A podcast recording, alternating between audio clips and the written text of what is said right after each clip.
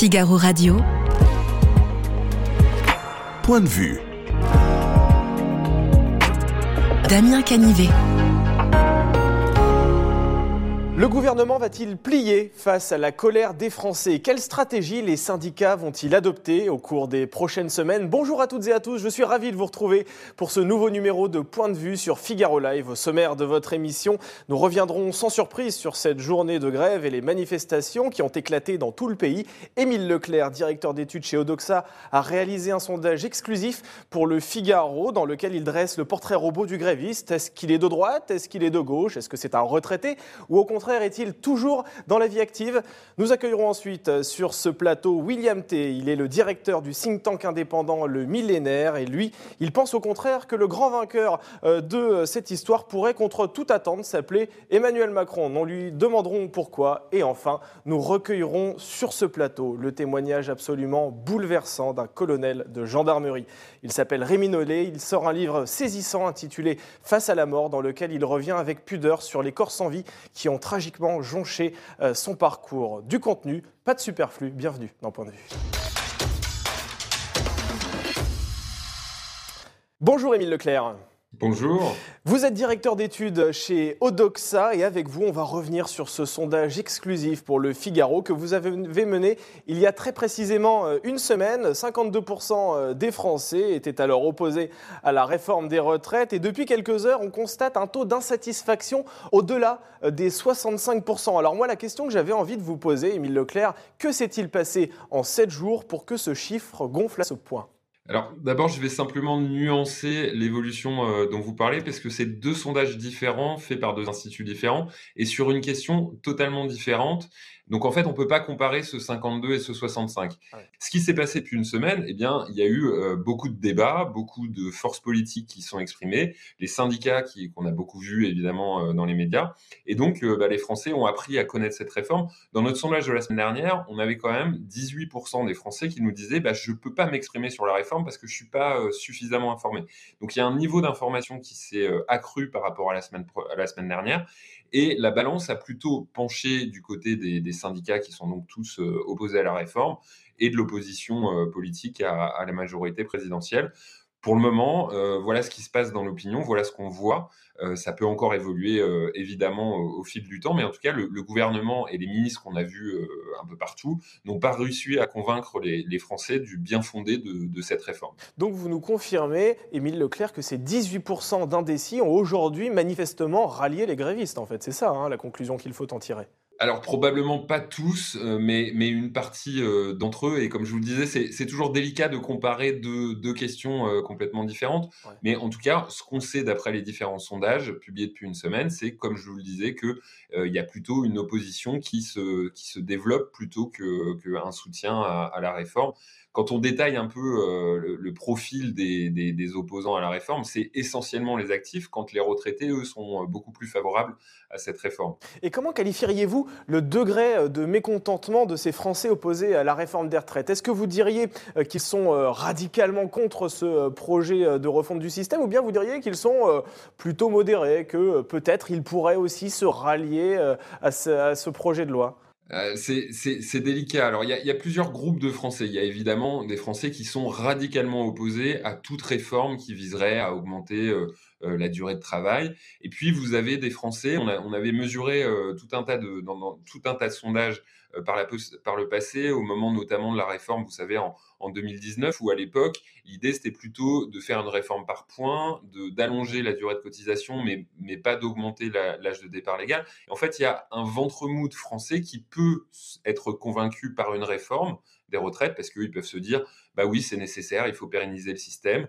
Euh, mais ces Français-là ne le sont pas du tout, euh, en l'occurrence, dès lors qu'il s'agit d'augmenter euh, l'âge légal de départ à la retraite. Ça, c'est vraiment le point noir de la réforme. Et, systématiquement, depuis des années, quand on mesure dans les sondages, les Français nous disent, je ne veux pas qu'on augmente l'âge de départ. Parce qu'ils trouvent que c'est souvent injuste. Ils sont parfois prêts à augmenter la durée de cotisation, mais ils considèrent parfois que c'est injuste pour ceux qui ont commencé à travailler relativement tôt, eh bien de devoir aller jusqu'à 64 ans et parfois même de dépasser les 43 ans de, de cotisation. Voilà, donc c'est le point qui reste le plus en travers de la gorge des Français, vous venez de nous le rappeler. Est-ce que ce mouvement de contestation, selon vous, Émile Leclerc, pourrait prendre une envergure comparable au mouvement des, des Gilets jaunes? Alors, c'est difficile. on, ne compare pas euh, les gilets jaunes à des, mouvements euh, comme la réforme des retraites. Ce qu'on voit dans les enquêtes, c'est qu'il y a un soutien qui est un peu moins élevé pour euh, les, manifestants contre la réforme des retraites que contre les gilets jaunes. Là aujourd'hui, la, enfin, la semaine passée, il y avait 65% des Français qui considéraient qu'il était justifié de manifester, de s'opposer à la, à la réforme des retraites. Les gilets jaunes, on était quand même à 74%, donc c'est un peu moins. Maintenant, quand vous comparez à d'autres réformes des retraites, par exemple comme en, 2019, à l'époque, ils étaient 68%. Donc il y a plutôt un soutien qui est conforme à, ce qu'on mesure euh, classiquement euh, durant les, réformes des retraites. Il y a une exception quand même à ça, c'était en 2010. Euh, j'ai retrouvé des, enquêtes qui montraient une opposition à la réforme et donc un soutien aux manifestants qui était encore plus élevé euh, qui ne l'est aujourd'hui. Là, on est plutôt dans un, étiage moyen et ça peut euh, évoluer dans, dans les semaines à l'avenir, à, la fois à la hausse comme, euh, comme à la baisse. Alors, c'est très intéressant que vous souleviez ce point, Émile Leclerc, parce que quand on regarde votre étude de plus près, on se rend compte que 40% des sympathisants Renaissance trouvent que la grève est justifiée. Mais qui sont ces, ces partisans d'Emmanuel Macron qui, qui, soutiennent le mouvement? Ça paraît assez surprenant sur le papier. Eh bien, il y a des partisans d'Emmanuel Macron qui, qui, sont opposés à une réforme des retraites ou qui même, par principe, se disent, sont, sont démocrates hein, d'une certaine manière et se disent bah, le, droit de manifester euh, fait partie de la Constitution, on n'y touche pas. Et donc, ils considèrent, comme le président d'ailleurs l'a dit lui-même, hein, que c'est justifié que les syndicats et, des salariés euh, manifestent dans la rue pour s'opposer à cette, à cette réforme. Donc, c'est pas forcément euh, surprenant. On n'est pas, c'est pas parce qu'on est sympathisant et soutien de la majorité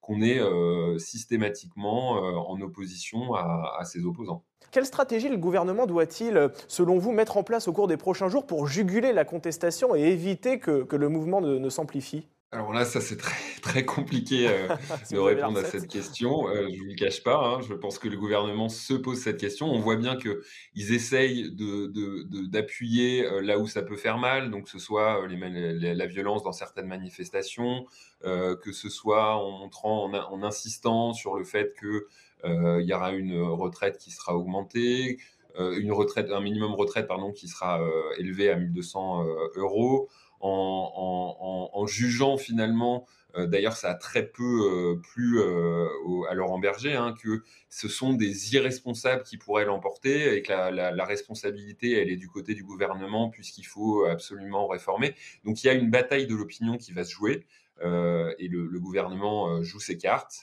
c'est bien normal. Maintenant, euh, comment les conseiller? Je, n'ai pas de, conseil absolu pour juguler euh, une, grogne qui est extrêmement élevée dans l'opinion. Vous avez aussi beaucoup de gens qui soutiennent les manifestants et qui ne pas, euh, n'ont pas fait grève aujourd'hui parce qu'ils parfois ils ne, peuvent pas ou, n'ont pas l'argent nécessaire pour pouvoir faire grève une journée. Donc c'est très délicat pour le gouvernement, ça va sans doute être une, bataille de, longue haleine. on voit que les syndicats sont déjà tous, euh, tous alliés euh, dans ce mouvement. Et donc, ça va être euh, compliqué pour le, gouvernement dans les jours et les semaines à venir. Mais malgré tout, c'est vrai que la posture de fermeté qu'adopte actuellement le gouvernement semble porter ses fruits, parce que quand on lit votre étude, on se rend compte que le sentiment qui domine chez les Français, c'est aussi la résignation, c'est-à-dire qu'ils savent qu'à un moment donné, cette réforme va peut-être être votée. Hein, le chiffre est assez, assez incroyable. Est-ce que cette mobilisation du 19 janvier peut changer la donne, selon vous? Est-ce que ces cortèges qui sont euh, assez massifs peuvent redonner de l'espoir à ces Français qui sont euh, désabusés probablement, puisque ça montre toujours qu'il y a une, puissance du nombre. Hein, quand, les manifestations sont bien remplies, bah forcément, ça pèse plutôt du côté de, ceux qui s'opposent à, la réforme. mais effectivement, comme vous le disiez, il y a une, certaine résignation. Hein. il y a une, enquête qui a été menée par l'un de nos confrères où quasiment les deux tiers des Français nous disent euh, eh bien la réforme sera euh, finalement votée et il y a assez peu de doute là-dessus, et seulement un tiers qui pense qu'elle euh, elle peut être retirée. Donc c'est pas parce que les gens se mobilisent, qu'ils s'opposent dans les, dans les enquêtes à, la réforme des retraites, qu'ils ne se disent pas en parallèle que cette réforme passera probablement. Ce qui est possible aussi, et ce qui sans doute arrivera, c'est que le gouvernement ne, reculera pas totalement, mais fera peut-être des concessions sur certains, euh, certains sujets. Euh, on verra quelles peuvent être ces concessions. On voit qu'il y a aussi toute une négociation avec euh, les républicains pour pouvoir voter cette loi et, surtout éviter de la passer en, en 49.3, parce que ça, c'est quelque chose que les Français ne supportent pas, les, lois en 49.3. C'est très compliqué dans l'opinion, ça, ça, passe très très mal. Donc, qui plus est sur une réforme à laquelle ils sont très opposés et qui concerne tous les actifs. Hein, tous les actifs sont concernés par cette réforme. C'est assez rare, hein, euh, une réforme qui concerne tout le monde. Donc, euh, on verra ce qui se passe dans les semaines euh, qui viennent. J'aimerais que l'on parle avec vous, Émile Leclerc, de la suite de ce mouvement. Est-ce que vous pensez que cette mobilisation va provoquer une sorte d'appel d'air qui va aspirer d'autres Français ou bien vous pensez que ça va se stabiliser et qu'on ne va pas atteindre des chiffres comme 2-3 millions de manifestants lors des prochaines journées de mobilisation? Alors je crois que c'est exceptionnel hein, que ça dépasse déjà le million, c'est déjà un chiffre euh, très élevé. Euh, je crois qu'en 2019 euh, ou en 2020, il y avait eu une progression, euh, mais qui n'était pas, il n'y a pas eu de doublement ou de triplement des manifestations, hein, des manifestants. il peut y avoir une progression. Certains Français peuvent se dire, bah, peut-être que je n'y ai pas été la première fois, je vais y aller la deuxième fois. Ça, c'est possible, mais ce ne sera pas un, triplement euh, du nombre de manifestants, ce sera une augmentation. Déjà, s'il y a une augmentation de l'ordre de, 10, 15, 20%, c'est déjà colossal et ça renforcerait encore plus le, mouvement. Donc, on verra la prochaine journée de mobilisation ce que, ce que ça pourra donner. Euh, mais c'est tout à fait possible, oui, qu'il y ait une, euh, que, ça permette de convaincre euh, des Français d'aller manifester, en sachant qu'ils sont déjà euh, en, grande majorité opposés à cette réforme. L'un des niveaux de manifestants les plus hauts que l'on a pu constater dans le cadre de cette réforme des retraites, c'était en 1995, hein, où pendant 21 jours le pays a été à l'arrêt, et surtout jusqu'à 2 millions de Français ont battu le pavé à ce moment-là. Comment l'opinion des Français a-t-elle évolué vis-à-vis des retraites? Eh bien, à chaque réforme, euh, c'est quasiment la même histoire. Hein. Les Français sont souvent opposés aux, réformes des retraites. Euh, et puis, en même temps, au fur et à mesure du temps, ils sont de plus en plus résignés. Quand vous interrogez aujourd'hui les, Français sur l'âge auquel ils pensent partir à la retraite, euh, eh bien, en moyenne, la réponse moyenne est de 65 ans. Donc, on voit bien que ça dépasse déjà. Donc, les Français, finalement, dans le fond, se disent bon, bah, au, fur et à mesure, on va augmenter l'âge de, départ. Et sans doute, alors pour les plus jeunes, euh, les plus jeunes vont vous dire qu'ils vont partir à, plus de 65 ans. Ceux qui sont un peu plus proches vont espérer partir à 63, 64 ans. Mais euh, il y a toujours ce sentiment que, inéluctable hein, finalement, que euh, l'âge légal va systématiquement être reporté de réforme en réforme. Et on voit que depuis 95, il y a eu de très nombreuses réformes des, retraites. Toutes ne sont pas passées, mais, mais, mais la plupart sont passées. Donc il y a une forme de, de résignation aussi en parallèle de cette opposition de la part de l'opinion. Merci Émile Leclerc pour cette analyse. Je rappelle que vous. êtes directeur d'études chez Odoxa. Figaro Radio. Point de vue. Damien Canivet.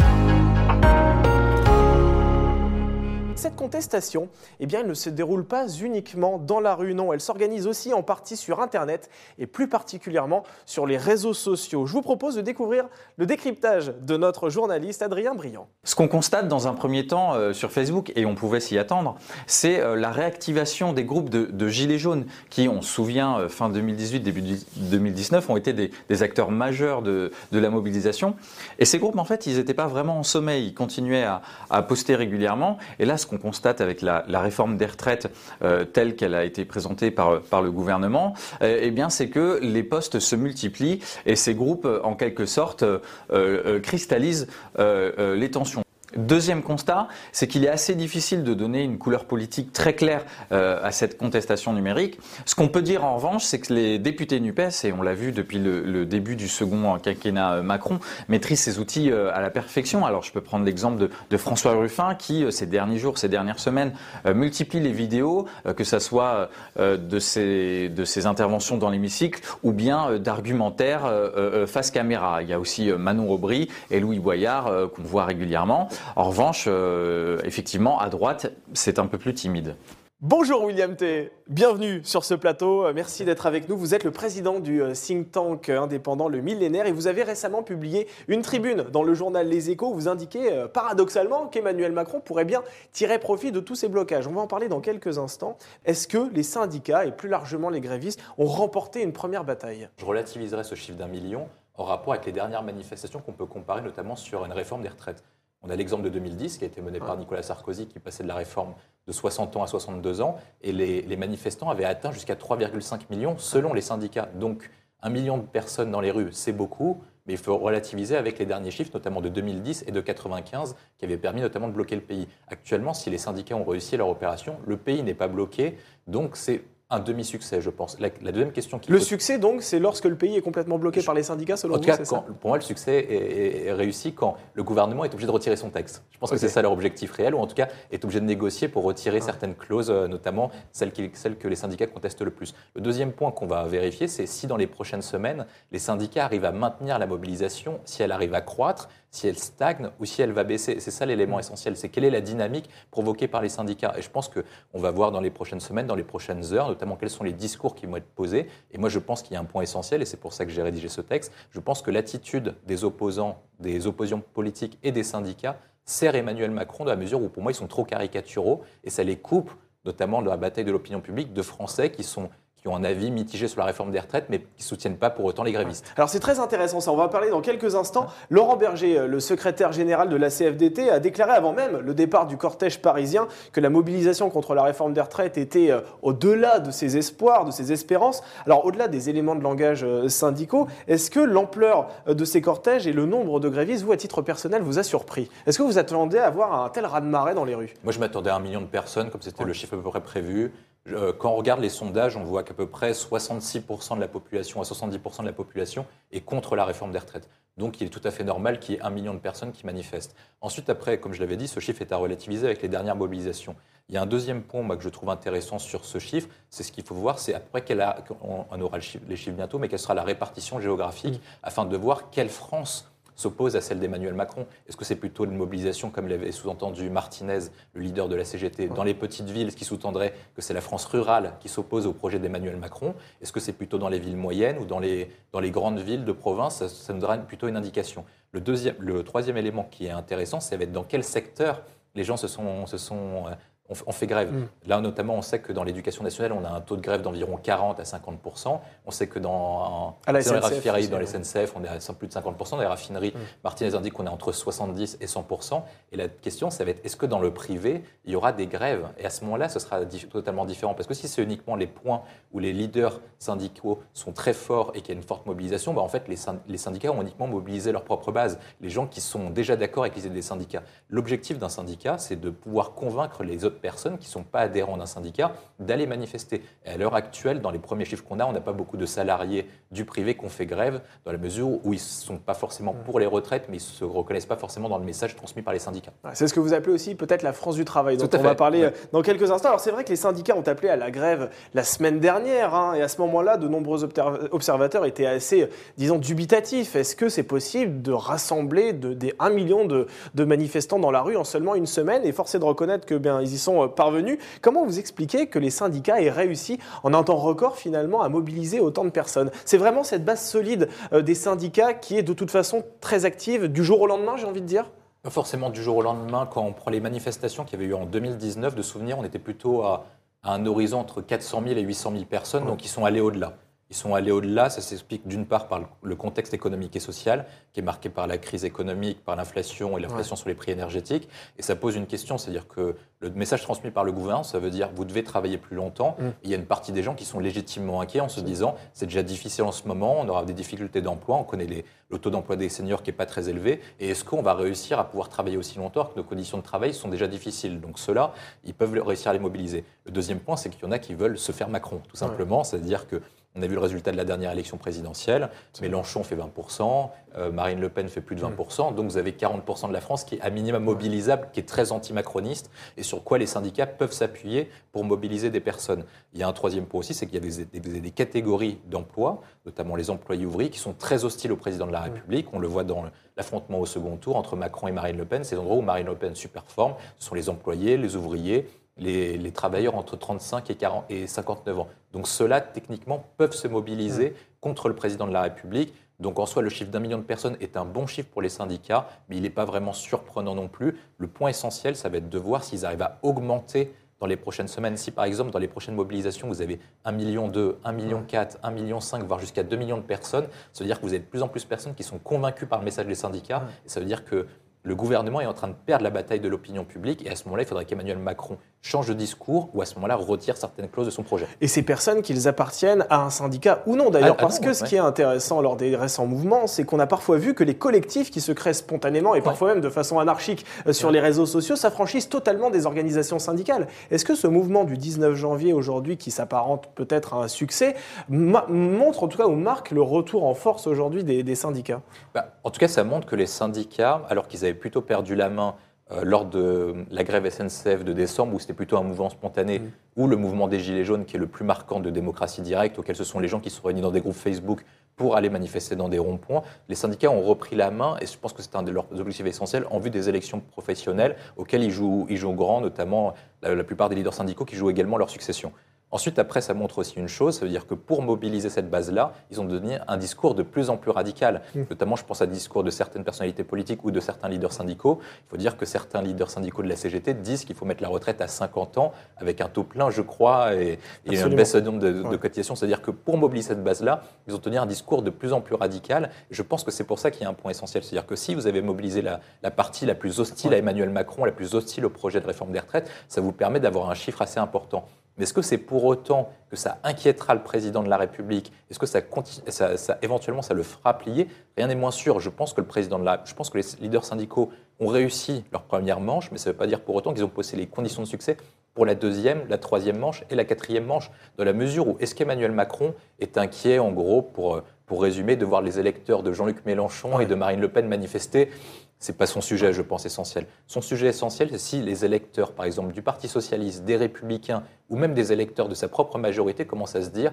bah écoutez, euh, le projet de retraite n'est pas le bon, on va les manifester avec Martinez.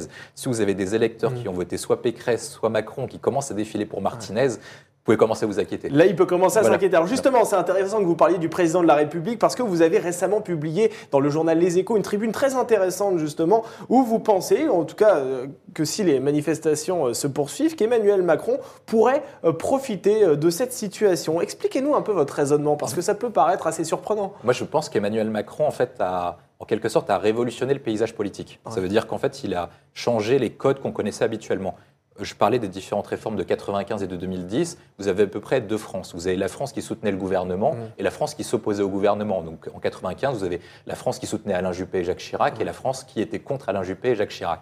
En 2010, vous aviez la France qui soutenait Nicolas Sarkozy et la France qui était contre Nicolas Sarkozy et mmh. contre François Fillon et Éric Woerth à l'époque. Là maintenant, vous avez, depuis l'éruption des Gilets jaunes, vous avez trois France. Mmh. Vous avez la France qui soutient le gouvernement, qui représente à peu près 30% des Français à 35% si on est sympathique avec le président de la République. Vous avez la France qui est hostile au président de la République, qui fait à peu près 35-40%. Et vous avez tout le reste qui est en, plutôt en, passif, plutôt en retrait, et qui se positionne en fonction de l'actualité et en fonction d'un taux de rejet plus important. Et je pense que, par exemple, ce qu'on a eu sur le mouvement des Gilets jaunes, c'est qu'au départ, cette troisième France était plutôt, soutenait plutôt la France des Gilets jaunes, dans la mesure où ils se reconnaissaient dans leurs revendications, les problèmes de pouvoir d'achat, le déclassement de la classe moyenne, les problèmes de réindustrialisation, euh, les, problèmes dans les territoires périphériques, etc. Et là, maintenant, la question qui se pose, notamment pour les leaders syndicaux, ça va être la question suivante.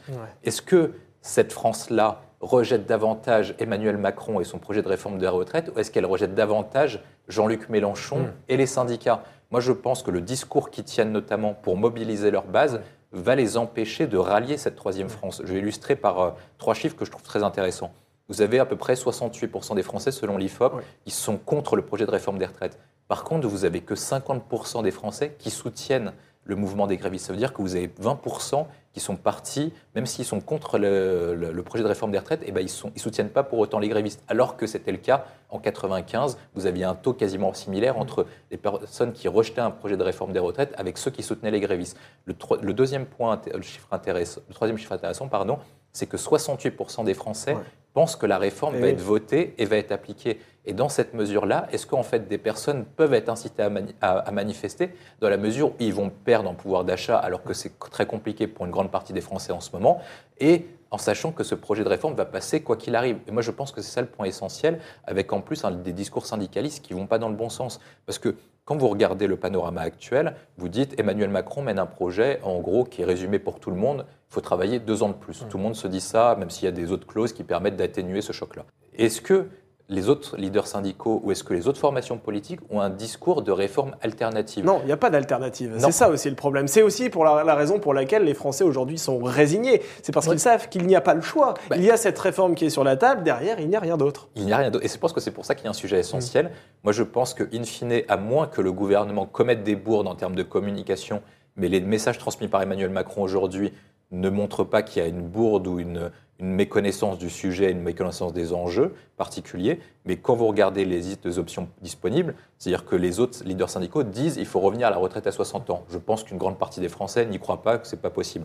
L'autre possibilité, c'est d'augmenter les cotisations patronales.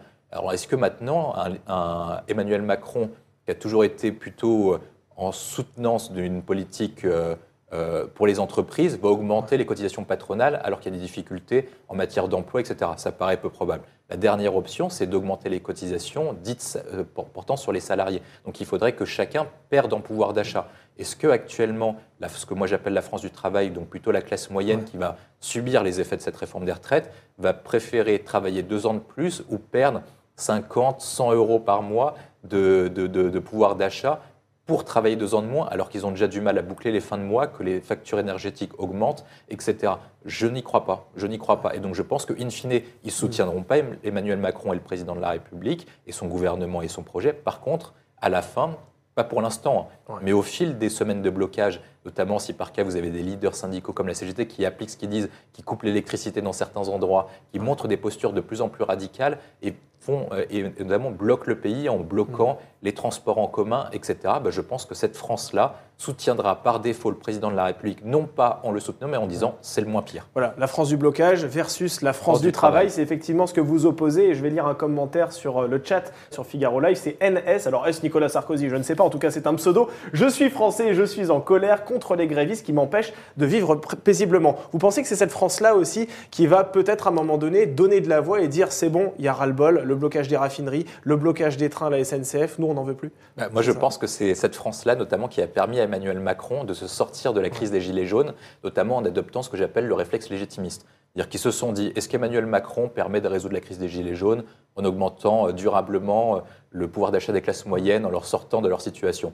Je pense qu'ils n'y croyaient pas forcément. Par contre, ils s'étaient dit, est-ce que les opposants, donc à l'époque Mélenchon et Le Pen, proposaient une meilleure solution? Et moi, j'applique le même scénario à l'heure actuelle, c'est-à-dire, est-ce que les Français se disent que la réforme des retraites va dans le bon sens De toute façon, ils se disent qu'on n'a pas d'autre réforme possible. Et l'autre élément, c'est qu'ensuite, après, ils se disent, pour réformer la France ou pour sauver la France de ces difficultés actuelles, est-ce qu'il vaut mieux faire confiance à Emmanuel Macron ou Martinez, Jean-Luc Mélenchon ou Marine Le Pen? Et je pense que c'est ça qui les fait peur terriblement. C'est-à-dire qu'ils se disent, la France du blocage, vous bloquez, mais in fine, pour avoir quelle solution? Parce que si on rentre dans le détail, notamment, et qu'on remarque précisément ce qui se passe dans la réforme des retraites, c'est-à-dire qu'on voit à peu près que le régime général, donc dit pour les salariés, est plutôt équilibré. Donc ça veut dire que le, déficit provient principalement du régime des fonctionnaires, qui n'est pas forcément un régime, mais qui est une compensation du gouvernement. Et les régimes spéciaux. Et les régimes spéciaux. Donc ça veut dire, pour résumer, c'est comme ça que moi je pense que la France du travail va commencer, si le gouvernement tient le bon message et tient le bon discours, va commencer à manifester. C'est-à-dire que les gens vont se dire, attendez, c'est-à-dire que nous, on doit travailler deux ans de plus. Donc les Français, que j'appelle dans la France du travail, de travailler deux ans de plus, fournir des efforts supplémentaires pour soutenir éventuellement, et en plus on va se faire bloquer, on va nous empêcher de vivre correctement pour porter et soutenir les revendications des gens qui nous ont déjà causé dans le déficit. Donc une fois que vous adoptez ce type de discours, je pense que le gouvernement le fera petit à petit. On voit les interventions d'Olivier Véran notamment, qui est porte-parole du gouvernement. Et ben on va voir que petit à petit, les Français vont se dire, bon, in fine, certes, le projet d'Emmanuel Macron n'est pas fantastique, Emmanuel Macron n'est pas fantastique, par contre, les opposants, notamment les leaders syndicaux, sont pires que lui, donc ils vont soutenir ce, que moi, ce qui s'est passé en 95, m'avait fait renverser. C'est-à-dire, la greffe, au lieu d'avoir une greffe passive, vous aurez un soutien actif de la France du travail en faveur du gouvernement dans les batailles d'opinion publique, qui permettra à Emmanuel Macron d'avoir un capital politique pour faire passer la réforme. Malgré tout, est-ce que vous n'avez pas le sentiment euh, qu'Emmanuel Macron, au cours des prochains jours, va devoir prendre des pincettes dans ses allocutions? Je vais le citer, nous irons au terme de cette réforme juste et responsable, fin de citation. Alors, il dit ça au moment où des centaines de milliers de Français sont en train de manifester, parfois certains sont, sont très en colère. Est-ce qu'il ne fait pas une faute politique là? Moi, je pense qu'il a, il a mis deux messages qui étaient très importants. Il y a le message que vous venez de citer, il y a un autre message auquel il, il donne, je ne sais plus si c'est un off, et il dit euh, Je distingue deux types de manifestants, ceux qui manifestent de façon républicaine Ouais. et en gros ceux qui manifestent pour bloquer, etc. Et je pense qu'il a raison d'appuyer dessus parce qu'en fait, il insiste sur la France du blocage qui provoque un rejet de plus en plus, important. On a vu notamment lorsque, je pense que vous l'aviez, cou- vous l'aviez couvert aussi, quand vous, aviez les, vous interviewez les personnes qui faisaient la queue dans les stations-service, ils comprenaient que finalement, est-ce que les revendications des, des travailleurs dans les raffineries étaient parfaitement justifiées? Les Français avaient, notamment la France du travail, avaient de plus en plus de doutes. Et là, petit à petit, on va voir dans les chiffres, notamment, quels secteurs se sont mobilisés en faveur de- des grévistes. Donc une fois que vous allez comprendre que ça va être l'éducation nationale, la SNCF, la RATP, les raffineries, les Français vont faire une question similaire. Et je pense qu'il y aura de plus en plus d'émissions et on aura de plus en plus d'articles pour savoir quelle est la France qui manifeste. Quand ils verront que la France qui manifeste vit mieux que la France du travail, chacun se dira non mais attendez, ce n'est pas possible de continuer comme ça. Donc in fine, on peut aller dans ce sens-là. L'objectif d'Emmanuel Macron, c'est de ne pas perdre la France du travail. Il ne faut pas qu'il mette de messages contradictoires en disant voilà la France du travail euh, un peu comme certaines fautes qu'il a faites en disant il suffit de traverser la rue pour trouver un job etc. Il ne faut pas maladroit. qu'il commette de- d'erreurs de communication et surtout il ne faut pas que ces ministres commettent des erreurs de communication. Si je prends le parallèle, notamment avec les Gilets jaunes, ce qui avait conduit à une surmobilisation des Gilets jaunes, c'est des phrases maladroites de Sibeth Ndiaye, de Benjamin Griveaux Ouais. et de ces différents ministres, notamment qui avaient qui les- Qui la France périphérique le vivait comme une insulte. Comme En un gros, mépris. un mépris, donc ce qui allait motiver à les, à les manifester. Là, actuellement, il n'y a pas ça. Mm. Ce que dit Emmanuel Macron, c'est on est obligé de réformer les retraites. Est-ce qu'ensuite, après, il a raison de parler de réforme juste ou pas? Est-ce que les Français y croient? Ça, c'est une autre question. L'avenir nous le dira. ouais. L'avenir nous le dira. Mais en tout cas, il n'y a pas de message qui permet de surmobiliser la base, euh, au- au-delà de la base syndicale qui se mobilise habituel- habituellement. Et on suivra très attentivement la suite de ce mouvement. Merci William Merci T d'avoir été sur ce plateau et pour ce décryptage, je rappelle que vous êtes le directeur du think tank Le Millénaire. Merci d'avoir été avec nous. Figaro Radio. Point de vue. Damien Canivet. Certains témoignages euh, rentrent par une, oreille et euh, ressortent aussi rapidement euh, de l'autre. D'autres, en revanche, sont si puissants qu'ils restent à jamais gravés dans votre chair. Celui dont je veux vous parler fait partie de ces récits dont vous ne pourrez jamais oublier les détails. Rémi Nollet est colonel de gendarmerie. Comme tous les militaires qu'il côtoie, il lui arrive de regarder la mort dans les yeux, voire pire, de perdre l'un de ses camarades sur le terrain. C'est ce qu'il s'est malheureusement passé le vendredi 23 mars 2018, date à laquelle le colonel Arnaud Beltrame prend la place d'un otage dans un supermarché situé à Trèbes avant d'être abattu par un terroriste. C'était un geste héroïque euh, devant lequel le président de la République Emmanuel Macron s'est incliné. Dès que nous eûmes appris son geste, à l'issue incertaine, nous tous, Français, avons tremblé d'un frisson singulier. L'un d'entre nous venait de se dresser, droit, lucide et brave. Il faisait face à l'agression islamiste, face à la haine, face à la folie meurtrière. Et avec lui surgissait du cœur du pays l'esprit français de résistance, par la bravoure d'un seul entraînant la nation à sa suite. Bonjour Rémi Nollet. Alors vous êtes colonel de gendarmerie et vous nous faites l'honneur ici d'être sur ce plateau parce que vous sortez euh, ce mercredi 25 janvier un livre vraiment poignant qui s'appelle Face à la mort, c'est aux éditions du Rocher. Dans cet ouvrage, vous revenez avec beaucoup de délicatesse, je dois le dire, sur ces hommes et femmes décédés auxquels vous avez euh, été malheureusement euh, confrontés au cours de votre carrière. Déjà, la première question toute simple que j'ai envie de vous poser, pour quelles raisons vous avez décidé de prendre la plume, de raconter ces histoires et, par conséquent de faire un récit un petit peu macabre aussi, il faut le dire. C'est vrai que parler de la mort, c'est toujours un, un peu délicat. Mm. Mais euh, quand on rentre en gendarmerie, on se dit bien qu'on va être confronté à la mort. Mais moi-même, quand je suis rentré en gendarmerie, et comme la plupart des personnes, des intervenants extérieurs, des personnes à qui on en parle à l'extérieur, euh, je ne pensais pas que j'allais être euh, marqué par ce que j'ai vu, en fait. En tout cas, pas parce qu'il m'a marqué le plus. Je pensais évidemment que les scènes violentes euh, allaient euh, être peut-être traumatisantes ou, ou difficiles à avaler. Alors c'est sûr, c'est pas agréable, des, des scènes, euh, des scènes particulièrement dures. Mais mon expérience de 7 ans de gendarmerie départementale, c'est que finalement, ce qui marque après, c'est autre chose. C'est surtout les situations où on est face à la souffrance des personnes, à la souffrance des proches, ainsi que quelques décès un peu plus particuliers que je relate dans ce livre. Mais en lisant ces pages, j'avais la sensation que, que ce livre, en fait, vous faisait du bien, que vous couchiez sur papier euh, non pas seulement des mots MOTS, mais également des mots euh, MAUX, que ça finalement peut-être guérissait d'une certaine manière votre âme. Est-ce que je fais fausse route ou bien c'était une sorte de thérapie? Je ne pense pas qu'il y avait de thérapie pour moi. Euh, je pense que j'ai vraiment voulu euh, témoigner de ce que vivent les gendarmes, nos héros du quotidien. Tout à l'heure, on, on parlait d'Arnaud Beltrame. Et euh, c'est vraiment un acte héroïque qui, qui a marqué la France. Mais je voulais aussi témoigner que nos gendarmes dans les brigades sont confrontés à la mort au quotidien, une confrontation à la mort qu'on n'imagine pas forcément. Et pour l'avoir vécu avec eux, pour avoir euh, vécu ça moi-même en, en commençant dans une brigade territoriale et ensuite euh, comme commandant de compagnie, j'avais envie de, de rendre compte de ça et, et de faire connaître euh, cet euh, aspect de notre métier. Alors chaque chapitre de ce livre raconte euh, souvent une histoire différente et bien souvent vous, vous décrivez avec précision les sentiments qui vous envahissent hein, lorsque la mort a frappé. Quand vous arrivez sur une scène de crime ou quand vous arrivez dans un lieu où vous savez que de toute façon vous allez tomber sur un cadavre, dans quel état d'esprit êtes-vous à ce moment-là? Est-ce que vous vous préparez psychologiquement? Qu'est-ce qui se passe dans votre tête? En fait, c'est aussi un, un des points que j'évoque dans le livre, c'est que euh, chaque confrontation à la mort est différente et que lorsqu'on est dans une enquête, on est dans l'action, on est dans des actes techniques, on est dans l'envie de retrouver le meurtrier, on est envie, euh, dans l'envie de vérifier que la personne s'est vraiment suicidée, que c'est pas un maquillage, et, donc on, est vraiment dans une logique de, de presque de combat contre l'adversaire, et on veut retrouver l'adversaire. Et paradoxalement, euh, ces situations-là ne sont pas les plus marquantes. En revanche, celles auxquelles on s'est moins préparé, euh, je cite par exemple le cri de douleur d'une femme à qui j'ai annoncé le décès de son mari sur une enquête qui n'était pas compliquée. C'était un AVC sur la voie publique, mais elle est arrivée euh, au moment où les pompiers arrêtaient le massage cardiaque et où on mettait le drap blanc. Et, et là, on n'est pas préparé, c'est assez, euh, brutal en fait, pour la victime évidemment, pour ses proches, mais aussi pour les intervenants. Et pour les images auxquelles vous êtes confrontés, parce que je vous ai posé la question précédente, c'est vrai que ce n'est pas naturel euh, de voir une euh, mort prématurée, une dépouille parfois qui n'est pas forcément agréable à voir, de toute façon ça ne l'est jamais. Et vous dites dans ce livre euh, qu'on s'habitue finalement à, ces images assez terribles. Je ne sais pas si on, on s'habitue complètement, mais c'est quelque chose de toujours marquant. Ouais.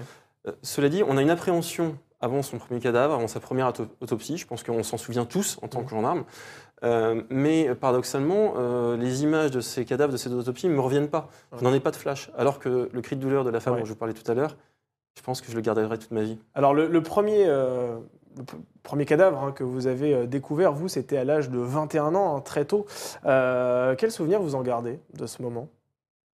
Mais justement, c'est ce souvenir d'une appréhension avant. Ouais.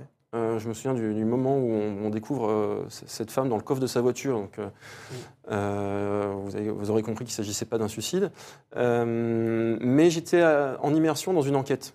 Donc je garde surtout le souvenir du professionnalisme des gendarmes qui ont effectué ces actes d'enquête, euh, du professionnalisme du médecin légiste qui a effectué cette autopsie, également euh, le professionnalisme et toute la compassion de l'officier qui a annoncé le décès à la famille, qui était en contact avec euh, les enquêteurs depuis plusieurs mois.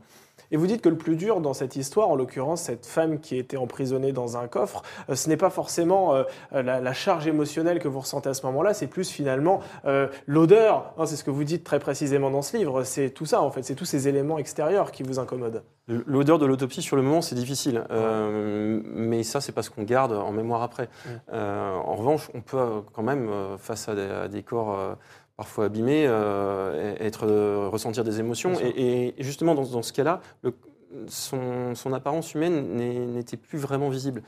J'ai ressenti beaucoup plus d'émotions en étant face au visage d'un jeune homme qui avait pris une balle perdue, un accident de chasse, Ouais. et qui venait de décéder, et dont le corps était intact. Oui, dont on va parler effectivement euh, dans, quelques instants, parce que c'est vrai que cette euh, séquence était particulièrement marquante pour vous euh, dans, votre carrière.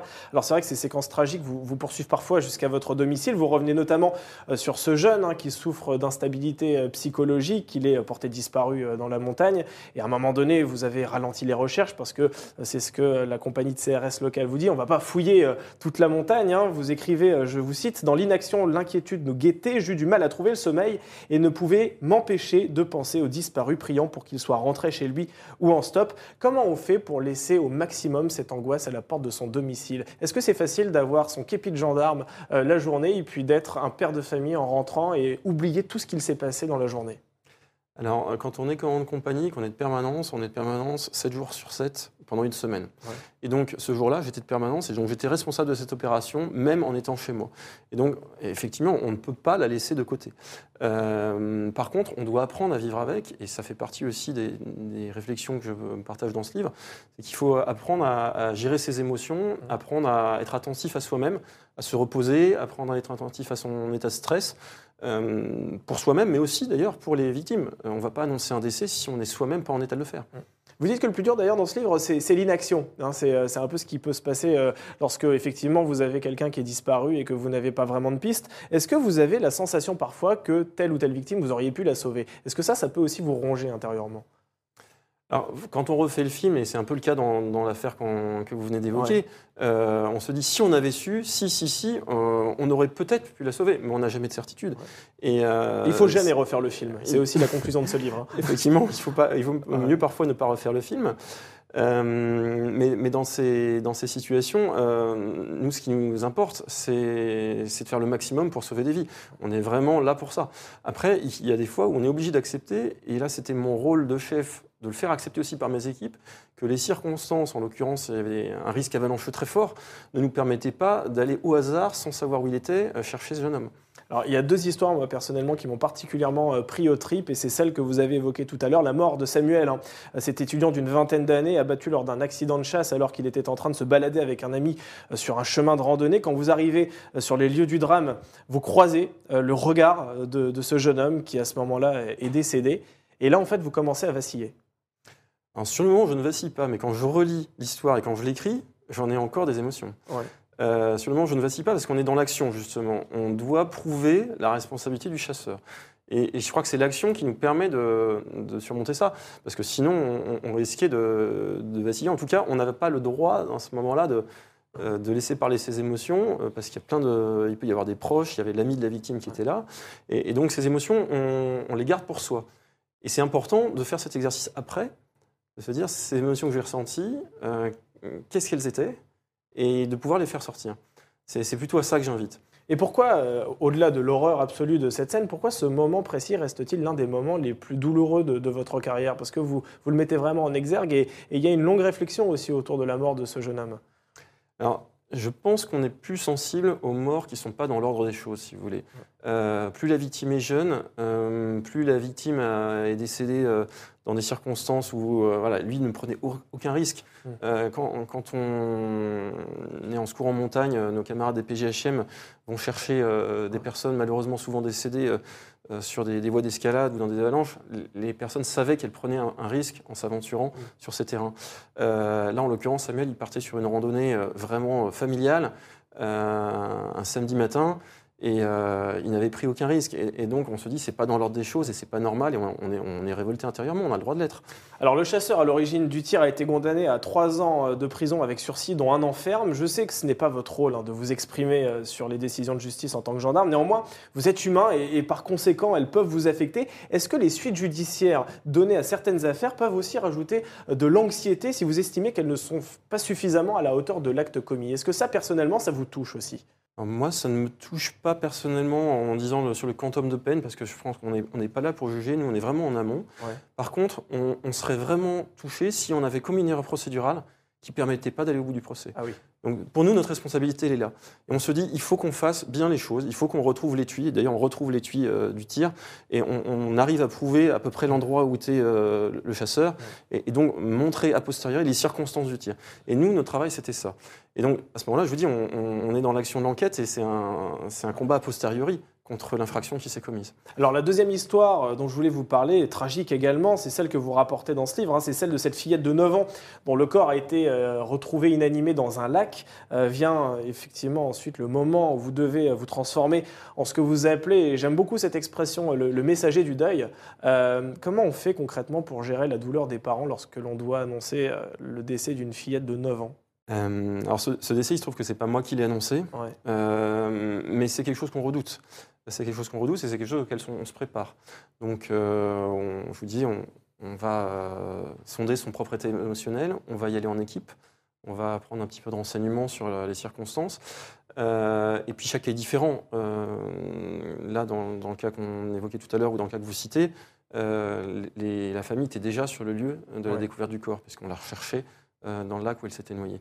Euh, et, donc, on a ce devoir de dire la vérité, de le dire progressivement, euh, de dire les choses, et surtout, on a ce devoir de faire tout ce qu'on peut pour pas commettre d'erreurs et ne pas rajouter du traumatisme au deuil. Euh, Et on a aussi ce devoir de proposer un relais vers des, associations euh, d'accompagnement des victimes, par exemple, qui vont pouvoir euh, prendre en charge les, personnes, des soutiens psychologiques qui en auront besoin pour les aider dans leur deuil. Mais vous avez dû en annoncer hein, dans votre carrière des, décès malheureusement à des familles. Comment on fait pour trouver les mots justes à ce moment-là? Est-ce qu'il y a une technique particulière enseignée en école de gendarmerie pour trouver les mots et en tout cas ne pas être maladroit? On, on travaille là-dessus dans, dans les écoles de gendarmerie, effectivement. Euh, on nous demande en fait euh, d'abord de l'intelligence de situation. Mmh. Euh, il faut qu'on soit factuel, il faut qu'on s'adapte euh, à chaque circonstance. Et plus que les mots qu'on va employer, c'est notre comportement, notre regard, notre compassion, notre empathie qui vont faire que la personne euh, va vivre le moins mal possible ce moment. Et ce sera toujours un moment douloureux. Alors, vous développez euh, dans ce livre un raisonnement tout à fait intéressant. Euh, Vous dites que l'empathie est liée au fait que ces histoires, celles dont vous parlez, renvoient directement à votre vie personnelle. C'est une sorte de miroir à notre vie personnelle, hein, c'est ce que vous dites. Euh, cet altruisme, c'est votre théorie en tout cas, est essentiel euh, pour ne pas paraître trop froid lors de l'annonce d'un décès. Mais en même temps, si vous faites preuve de trop d'empathie, eh bien, vous vous exposez à une souffrance psychologique. Comment on fait pour trouver le, juste milieu? Ça ça doit pas être simple. Alors c'est effectivement un, un des paradoxes que je soulève, c'est que nous avons euh, cette mission d'être dans l'empathie lorsqu'on doit annoncer un décès, ça fait partie euh, de, de notre mission et, et les gendarmes en annoncent beaucoup dans une carrière, effectivement. Euh, et, et mon parti pris, c'est de dire il faut l'être dans l'empathie. Mais attention, plus on est dans l'empathie, plus on est vulnérable et plus on va absorber ses émotions. Et donc comme on absorbe ses émotions, on va devoir apprendre à les gérer et à les faire sortir. D'où l'importance de tout le dispositif d'accompagnement psychologique, du débriefing informel qu'on va faire avec son binôme, puisque je vous dis, on n'y va pas seul, juste après, éventuellement en équipe. Et puis, si on a besoin, euh, on a un soutien psychologique qui peut être mis en place. Alors justement, il ressemble à quoi ce, ce soutien psychologique? Il est assez récent, je crois, parce que vous faites un petit peu l'historique euh, de l'accompagnement psychologique qui existe en gendarmerie depuis que vous faites ce métier. Et il a évolué de façon assez importante. Il y avait, je crois, en France euh, que deux psychologues, dites-moi si je me trompe, et puis maintenant il y en a deux par région. C'est quelque chose comme ça en termes de proportion? Alors, deux, deux en France, je ne sais pas. Quand, quand j'ai débuté, on avait une cellule nationale d'assistance C'est psychologique, ça. À laquelle je fais appel d'ailleurs euh, dans, dans un des chapitres. Ouais. euh, et, et qu'on sollicitait, et qu'on peut toujours solliciter quand, quand on a un, un événement grave. Et en fait, euh, ces événements graves, on voit bien qu'on va en avoir besoin. Une confrontation à la mort directe euh, entre un gendarme, euh, en l'occurrence c'est un, homme armé qui, a, tiré euh, devant mes gendarmes et qui aurait pu tirer sur, sur mes gendarmes. Voilà, là on sentait tout de suite qu'on avait besoin de mettre en place ce soutien psychologique qui est, très important puisqu'il y, a une prise en charge des acteurs principaux, mais il y a une prise en charge aussi de toute l'unité avec des temps en groupe et puis des temps individuels qui sont proposés. Ça, c'est pour les événements graves. Le point intermédiaire, c'est euh, pour tous les événements du quotidien, et c'est là que nos gendarmes sont des héros du quotidien, parce que ça, ils le vivent toutes les semaines, euh, potentiellement, et euh, ils ont besoin de, bah, le débriefer informellement entre camarades, et là, c'est vraiment de la cohésion en- entre militaires, et, éventuellement, individuellement, ils peuvent faire appel aux psychologues cliniciens de chaque région. Et s'il y a besoin, on a même maintenant un numéro vert 24 heures sur 24 pour faire appel à un psychologue. Donc on a quand même toute une palette d'outils sur notre disposition. Oui, parce que malheureusement, il y a des gendarmes qui petit à petit euh, se renfermaient sur eux-mêmes et puis euh, ça conduisait à des dépressions et parfois même au suicide. hein. C'est ce que vous écrivez euh, dans le livre. Alors je ne fais pas de lien direct Ouais. euh, entre euh, le, le suicide, la dépression Ouais. et euh, la confrontation à la mort.